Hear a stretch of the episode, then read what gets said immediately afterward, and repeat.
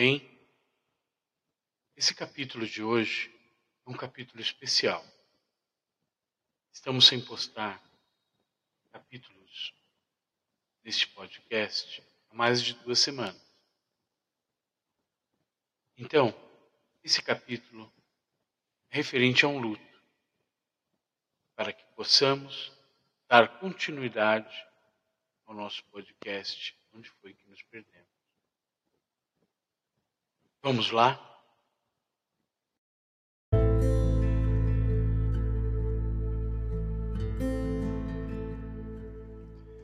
A morte nunca foi e nunca será uma coisa aceita por nós, seres humanos, pois somos dotados de sentimentos e os mais profundos, aqueles que se incrusta na alma e dói. Nossa história tem início em 2003. André morava com as duas filhas e a esposa dele, a Marlene, a Ariane e Amanda. A Ariane tinha 15 anos e a pequena Amanda tinha 10, ia fazer 11. André já tinha deixado de trabalhar com o pai há um bom tempo. Ambos trabalhavam com molduras, restauração de obras de arte. Tinham montado há alguns anos uma oficina de arte. Só que neste ano decidiram trilhar caminhos diferentes. O André começou um negócio de importação de obras de arte da Itália e o pai foi trabalhar numa recém-inaugurada é, galeria de arte na Rua Augusta, é, chamada Companhia das Artes. Pertencia a um amigo em comum deles dois, João Mafuz Amati. Ele, o André e o pai, o Luiz, Luiz André, moravam em uma casa herdada da mãe do Luiz André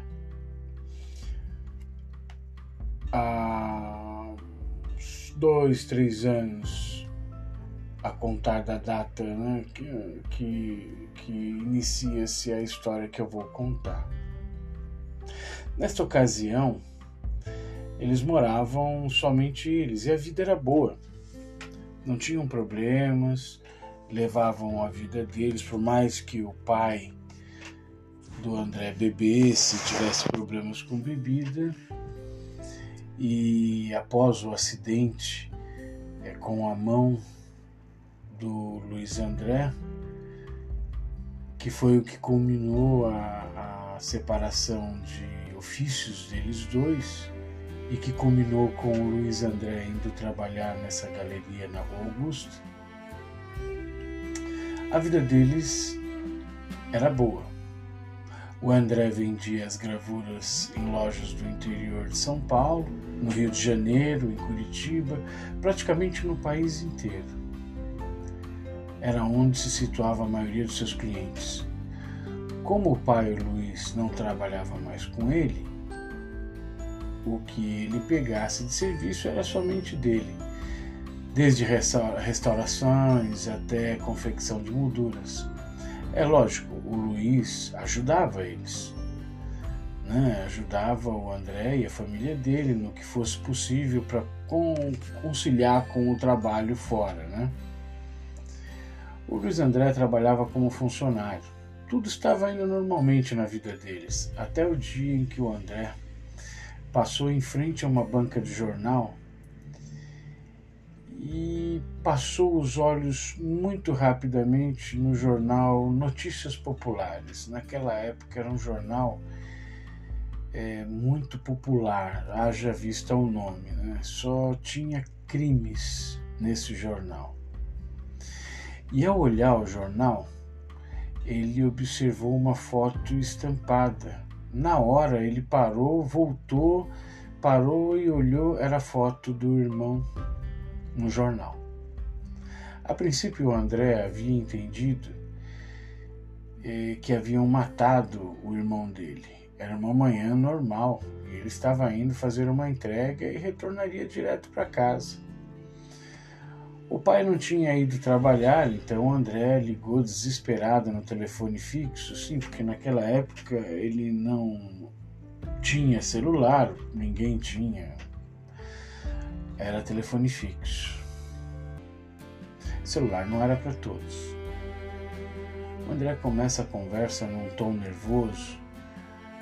Pai, pai, o pai, alô, alô, fala, fala filho, o que, que foi? Pai, pai, presta atenção no que eu vou te falar, mas olha, calma. Mataram o Dinho. Mataram o Dinho. O pai, nervoso, pergunta: Como assim? O que houve? Então André, para se acalmar, lê o jornal direito, pede para o pai aguardar na linha que ele vai ler o jornal direito no meio da rua, com mais calma e entende o ocorrido.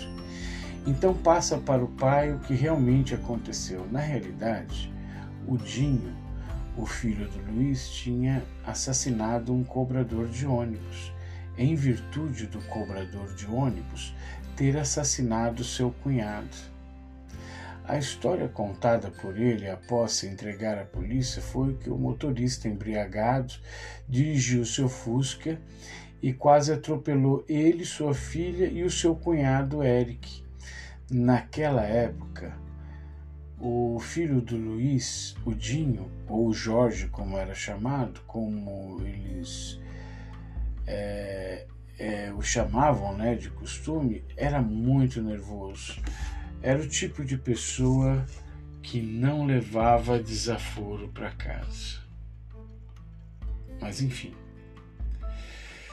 Ele chegou em casa após o incidente ele entrou em luta corporal com o assassino do seu cunhado, e posteriormente seria o assassino dele, o algoz, como se dizia, e acabou descarregando a arma em cima do seu algoz, que era o cobrador. Pegou a filha no colo, saiu desenfreadamente pelas ruas, jogou a arma em cima de um telhado e foi para casa.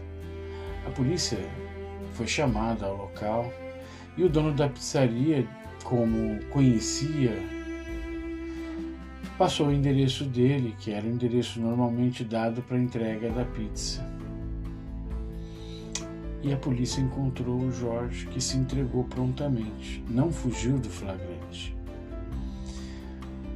Ah, mais tarde, a advogada teria dito a ele que ele deveria ter escapado 72 horas para não se dar flagrante para ele não ter sido preso. Mas naquela altura do campeonato, Jorge não tinha advogado, não sabia o que estava fazendo, ele estava muito nervoso e se entregou. E o delegado, para não prevaricar, assim o disse, colocou ele dentro da cela. Por mais que o delegado entendesse que era legítima defesa pelo fato do Augusto ter atirado no cunhado dele na cabeça, o delegado não teve outra opção senão até para preservar a vida dele contra os parentes do algoz de detê-lo. E essa detenção durou mais de 72 horas, pois a advogada contratada necessitava entrar com habeas corpus, com o pedido de habeas corpus, comprovar que ele tinha endereço fixo, era um trabalhador, pai de família que infelizmente participou desse crime hediondo.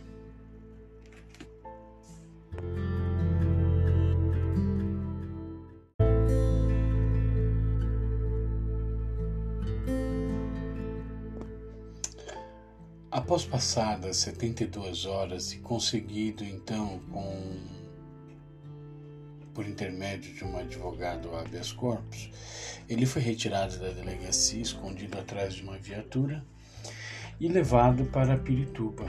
Ah, mas por que, que ele foi escondido atrás da viatura? Porque os familiares do algoz queriam fazer justiça com as próprias mãos. Chegando em Pirituba, a esposa dele e a filha já estavam esperando. O pai, é, nessa altura do campeonato, estava um pouco sóbrio. O Luiz ele não não aguentava a pressão, nunca aguentou. Ele tinha problemas para solucionar problemas e acabava tentando solucioná-los na bebida. Infelizmente era uma doença. Mas naquele dia ele não estava totalmente embriagado. Porém, assim que chegou no imóvel, na rua Adalberto Curti, em Pirituba, os dois, após conversa, estresse e a mulher nervosa, foram pro bar beber. O André não gostou nem um pouco da situação, haja vista que ele estava sobre habeas corpus e não podia sair de dentro de casa de jeito nenhum, nem para entrar dentro de um bar para beber. Ele estava com uma liberdade temporária Porém, não se ouviu as condições. A vida a partir daquele momento ficou difícil. A situação dele com a mulher se complicou ainda mais. Ah, se parecia que a culpa pela morte do irmão da mulher, do cunhado, caía sobre ele. Ele era responsável por aquilo, porque afinal de contas ele já tinha um histórico de nervosismo, de não levar desaforo para casa. Apesar de que o que foi contado até por testemunhas é de que foi o contrário. Ele tentou apaziguar a situação. O cunhado é que se revoltou com o motorista. Tanto que o motorista voltou e o baleou primeiro. Passado uma semana, duas do habeas corpus, a situação do casal não ia nada bem. Então eles decidiram, a esposa decidiu deixá-lo com o pai temporariamente e foi para casa da mãe. Já havia sido feito o enterro do irmão, ela estava completamente abalada. E ele se viu numa situação muito complicada porque ele não queria morar lá com o meu pai nem com a gente. Voltou para a casa dele, onde eles moravam, retirou as coisas deles de lá e foram morar numa casa de cômodo. Acredito que em Interlagos. Porém, a vida dele virou um inferno, tanto com ela como com ele, porque a bebida o transformava. Ele já tinha um histórico de bater na esposa por bebida. Aliás, esse histórico, um pouco dessa situação, ele puxou por experiência do Luiz André. A mulher, não aguentando mais a situação que se passava com ele, o deixou ele ligava de madrugada para o pai dizendo que ia tirar a própria vida porque não aguentava viver sem longe da filha e longe da mulher. Ele estava num estado depressivo. O pai também não tinha uma autonomia muito boa para poder ajudá-lo. E o André aconselhava ele a proteger o filho. E, é, e esse aconselhamento virou uma uma faca de dois gumes. O Jorge foi morar com eles em Pirituba. A vida deles se transformou num inferno. O Jorge era uma pessoa muito descontrolada, usava drogas, bebida, levou isso para dentro daquela família que estava quieta e calma o André virava e falava: Maldita hora que eu fui ler aquele jornal, arrependido de ter tentado ajudar o irmão. Ah, na residência de Pirituba, eles chegaram a ter entreveros de briga, quase chegaram às vias de fato. Eram brigas terríveis por conta do som alto, dos desrespeitos e desmandos do pai tentando proteger o irmão. Aquilo culminou numa situação terrível, porque um certo dia os dois embriagados tentaram com a vida do André. Infelizmente, o André tomou uma atitude que violava as condições do pai. O pai não acreditava que o André tinha tomado essa atitude. O André cortou a luz do imóvel que o irmão morava.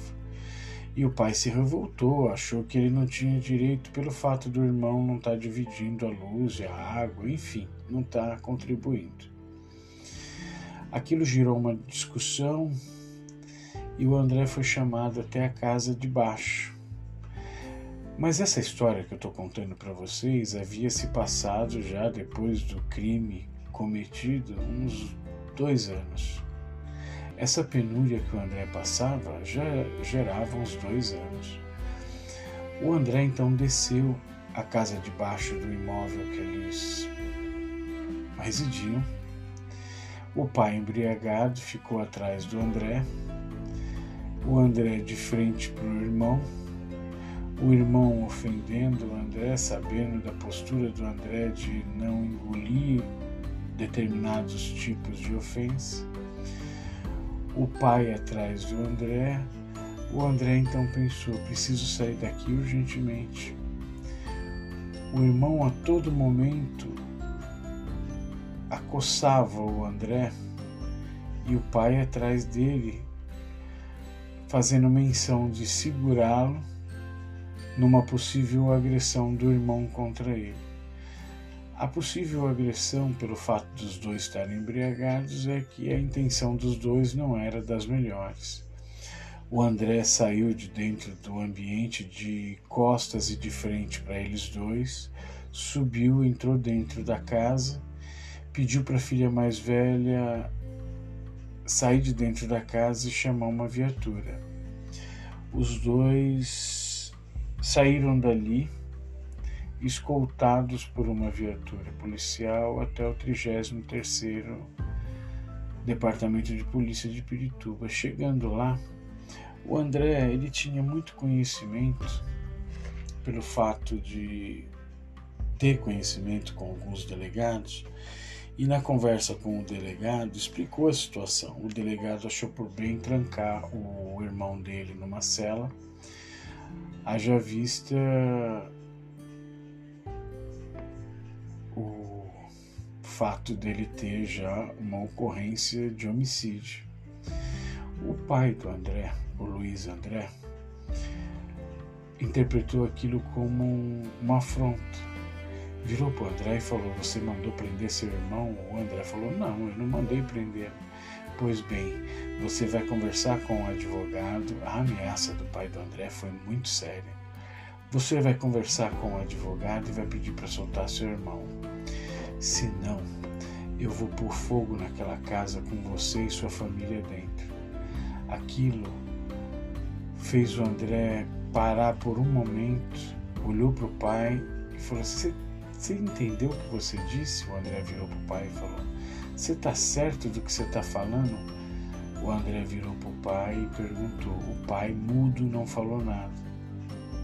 O André foi até o delegado. Explicou: Olha, doutor,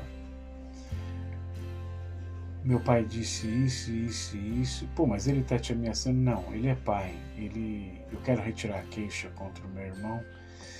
E só dá um tempinho, doutor, se possível, solte ele assim que eu for embora da delegacia, por favor. O delegado, como era muito amigo do André,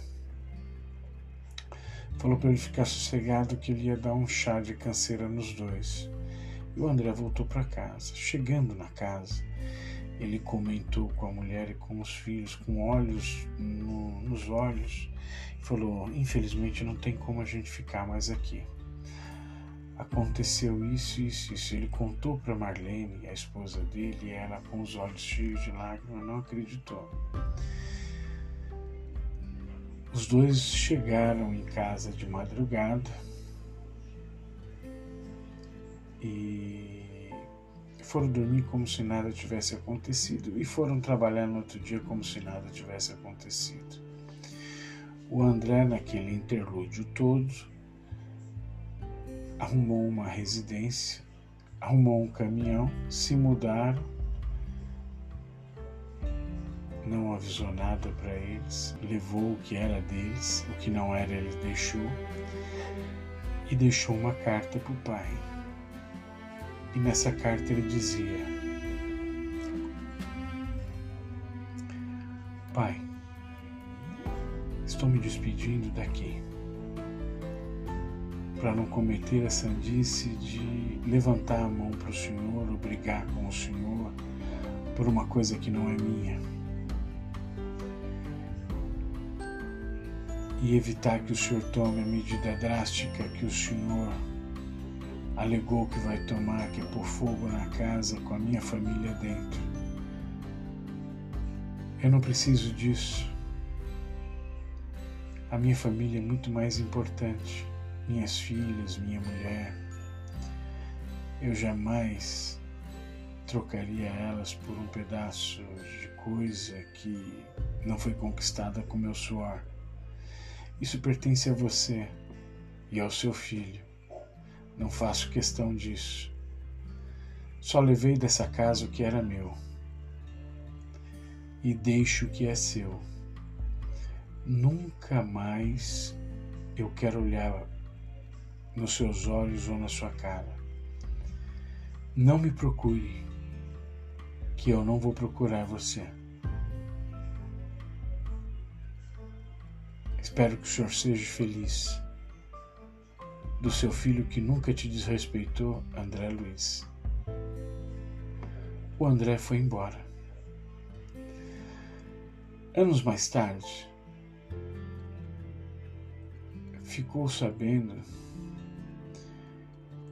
que ele chorou muito, sentado à mesa, lendo a carta que o filho havia deixado. Passou-se um ano e eles se cruzavam na rua e o André atravessava do outro lado e não olhava para ele. E ele vice-versa.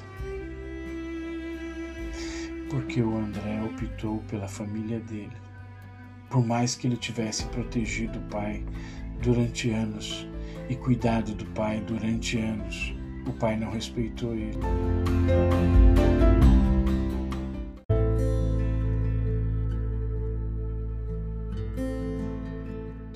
E nem a família dele, e nem a mulher dele que cuidava dele. Passaram-se anos. O André já estava morando em outra casa. Tudo ia de vento em popa. O André estava trabalhando, cuidando da vida dele, quando uma certa madrugada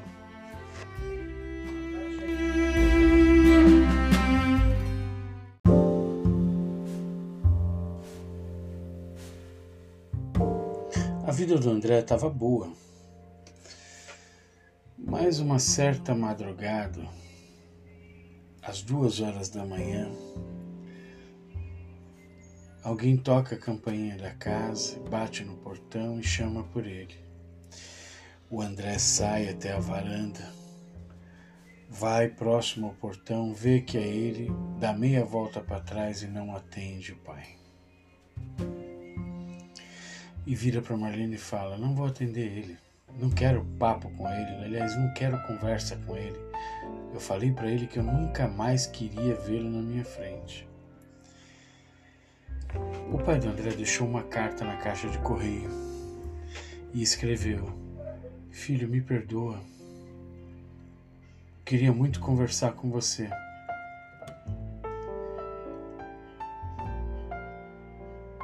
Após essa carta, Passaram-se um mês. O André estava deitado, dormindo, de madrugada. O André teve um sonho, e nesse sonho, o pai aparecia para ele e falava: Filho, filho, vem cuidar de mim. Eu preciso que você me ajude. e cuide do seu irmão. Eu preciso de você. Eu me fui. Estou fazendo a viagem agora. Aquilo era um sonho para o André. Mas oito horas da manhã toca a campainha em casa. O André ouviu a campainha, mas ele estava deitado. O André falou: Eu não vou levantar dessa cama, eu não vou levantar dessa cama, eu não vou levantar dessa cama, eu sei o que está acontecendo. A Marlene entra no quarto e fala: Dedé, Dedé, o seu pai. Aí o André vira para ela e fala: Eu já sei. Ele morreu. Como você sabe? Ele veio me avisar. Era o fim. O Sr. Luiz André da Costa tinha morrido. E uma morte trágica. Uma morte. Um acidente.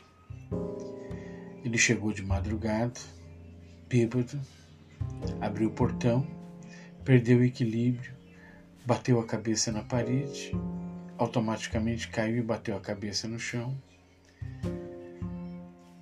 Morreu no quintal, frio, gelado, sem poder chamar para o filho que estava embriagado e dormindo. Morreu sozinho, na solidão e sem ajuda.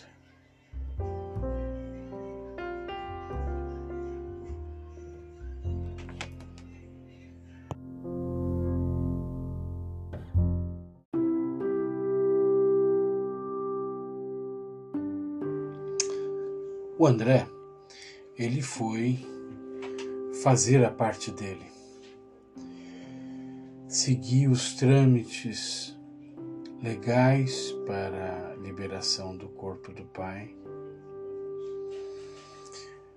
Ele não conseguiu chegar perto do pai. Ele não conseguiu descer as escadarias para poder ir até o pai ele não conseguiu chegar perto. Aquele foi o pior dia, eu acho, da vida do André.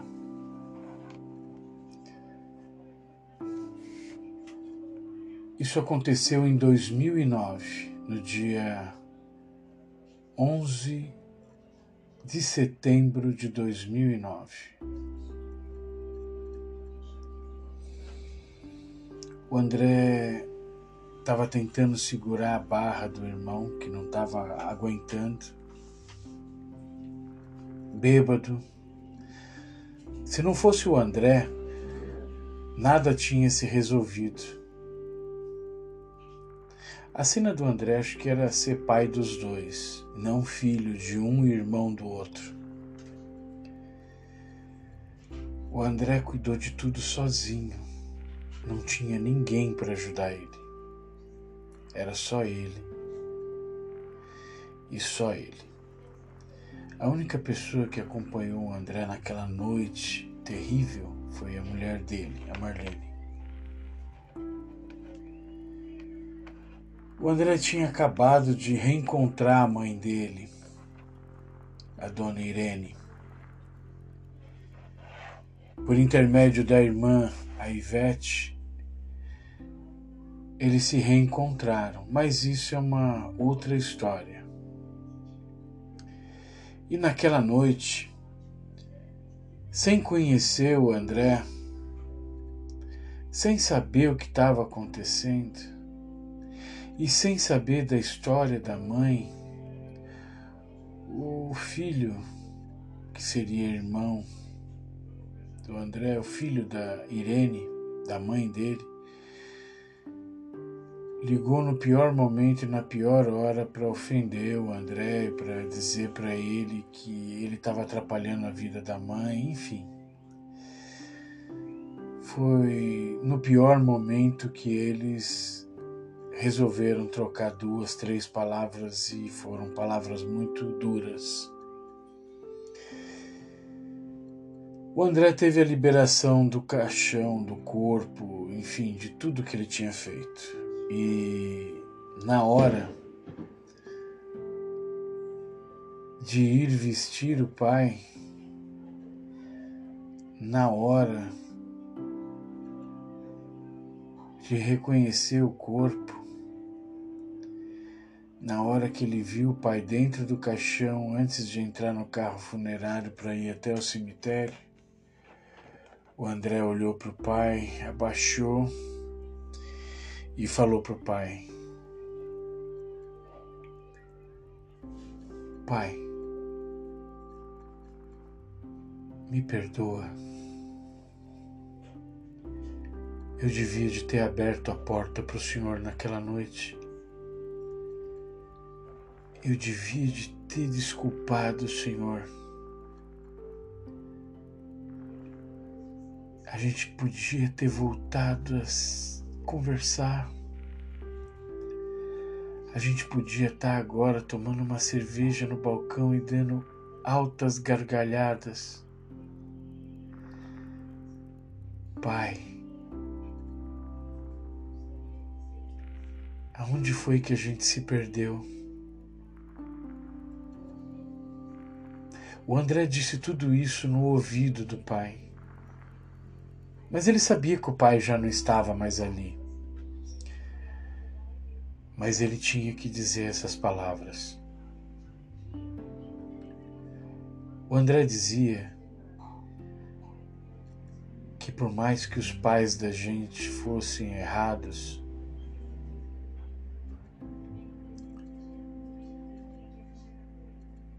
que a gente nunca deveria de virar as costas para eles.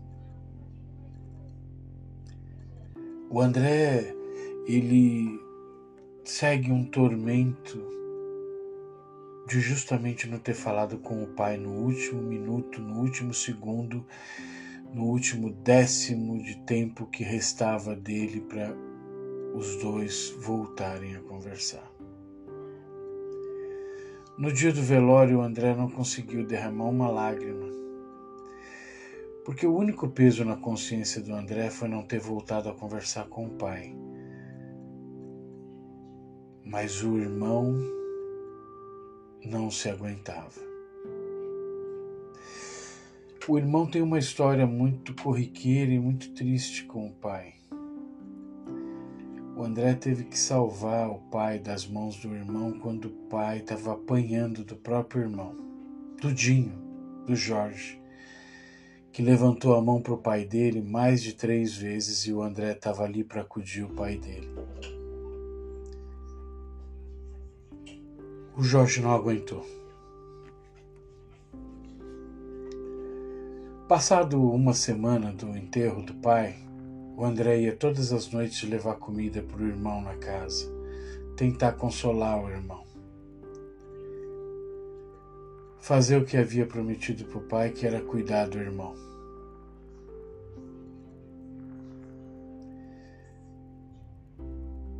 Mas não deu certo.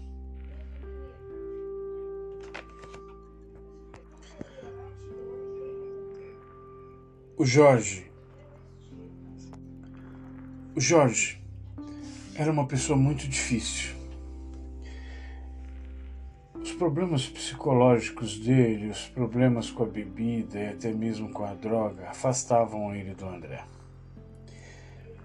O Jorge só tinha o André. A mulher já não queria saber mais dele. A filha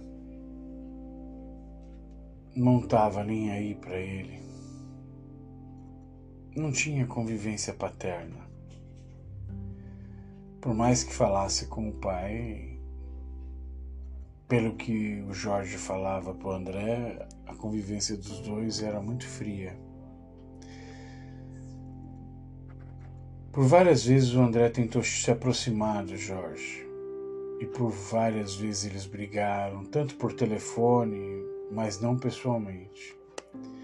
Por várias vezes o Jorge foi procurar o André embriagado. O sentimento dos irmãos um com o outro era uma guerra interminável. Mas ali acho que naquele tratamento dos dois, um amava mais o outro e o outro amava da maneira dele. É, afinal de contas, eram os únicos irmãos que restavam por parte de pai. De 2009, vamos dar um salto para 2022.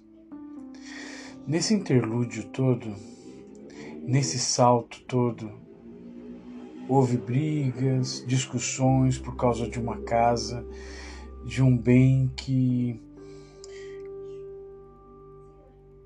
só trouxe desavenças e tristeza. Uma casa muito triste. Uma herança triste. Para não falar outra coisa.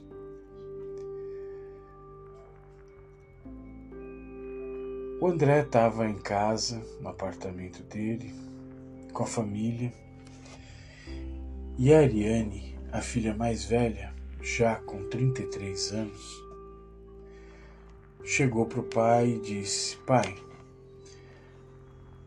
tem um rapaz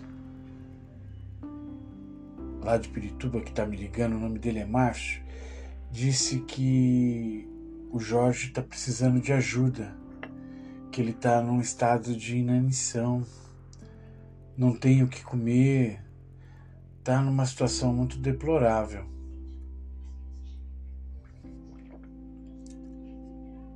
Pai, eu não quero saber dele. E eu falei para ele: Olha, eu não vou perturbar meu pai com isso. Meu pai já tem problemas de saúde e eu não vou perturbar ele com isso. Aí eu peguei e virei para ela e falei: O André disse, Ariane,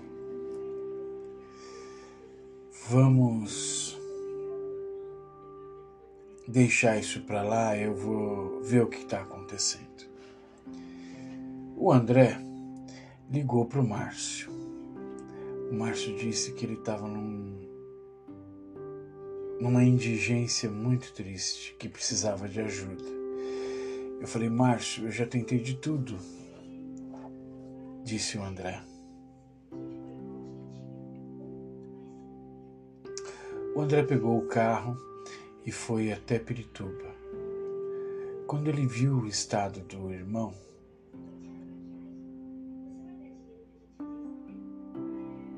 Ele não aguentou a tristeza de ver o próprio irmão, que um dia era uma pessoa bem vestida, num estado de mendicância.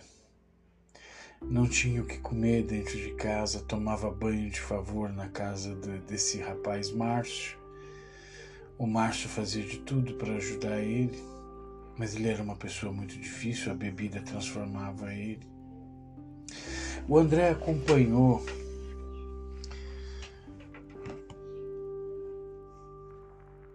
a história contada pelo Márcio e no dia quem acompanhava o André era a sócia dele.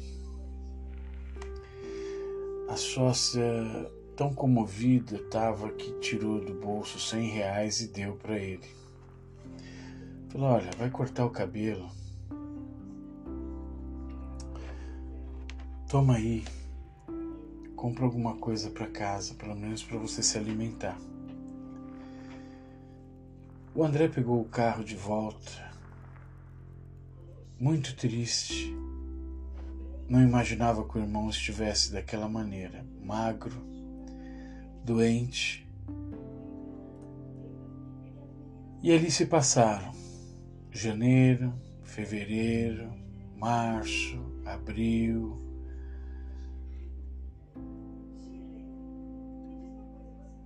maio, junho, julho, agosto,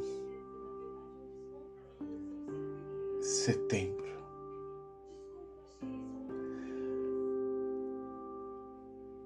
Na mesma data que o pai dele faleceu, o Jorge faleceu.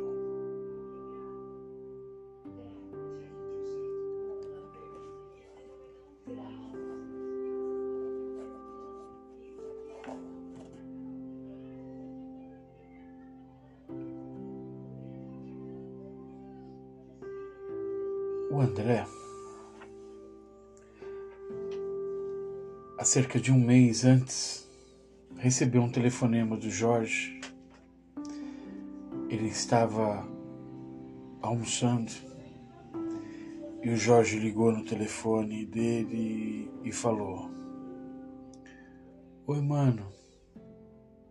Oi, Dinho, o que, que foi?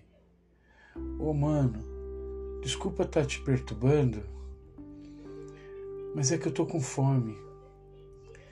Eu não tenho. Não tenho nada para comer. E eu tô com fome. O André imediatamente disse para ele que ele não podia ficar assim, que ele tinha que ter ligado para ele, que tinha que ter falado para ele o que estava acontecendo. E ele falou: Não, eu não quero perturbar você. Compra uma marmita para mim.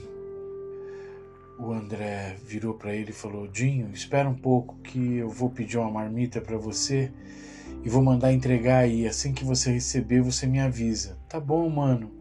Desculpa tá te incomodando. O Jorge já não era mais aquela pessoa ruim, maldosa, arrogante, prepotente de anos atrás. Eu acho que quando a pessoa está no fim da vida, nos finalmente, ela tenta se redimir. Se arrepende de tudo que fez. Novamente o André tinha sonhado com o irmão e tinha sonhado com o pai. No sonho, o pai vira para ele e fala: Vai cuidar do seu irmão. Ele precisa de você. Um dia antes. O André está no mercado, fazendo compra, quando o telefone toca. Era a vizinha. Ela liga e fala: André, olha, você precisa vir para cá imediatamente. Nós encontramos o Dinho já morto há dois dias dentro da casa. O André ele tinha problema cardíaco. O André sofreu um baque tão grande com a notícia que ele caiu no chão. Ele teve um, uma taquicardia tão grande que ele não se segurou. Quase que ele sofre outro infarto. Após isso, O André arrumou imediatamente. Na realidade, não foi imediatamente, porque ele foi socorrido no hospital. Levaram ele para uma UBS. Lá ele teve uma crise nervosa de choro. Quase não saía a voz da boca dele. Queriam deixar ele em observação. Ele arrancou os acessos, os tubos de de soro do braço e saiu correndo dali, pegou um Uber e foi para Pirituba. Chegando em Pirituba, o corpo ainda estava dentro da casa. Ele disse que não ia descer para ver o irmão, mas ele acabou descendo. Ele voltou arrasado. Não conseguiu derramar uma lágrima ali. Ele fez o que pôde. Ele enterrou o irmão, mas não foi ele quem cuidou disso.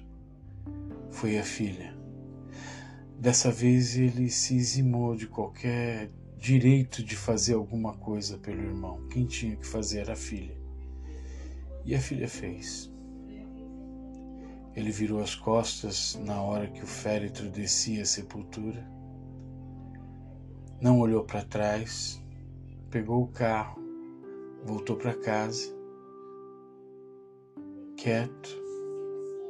No dia seguinte, ele foi para a empresa. A sócia dele perguntou como ele estava. Ele teve uma crise de choro e falou que só restava ele, só existia ele.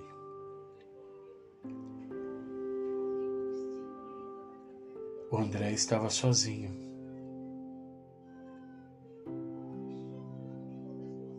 E perguntava para si mesmo: Onde foi que nos perdemos?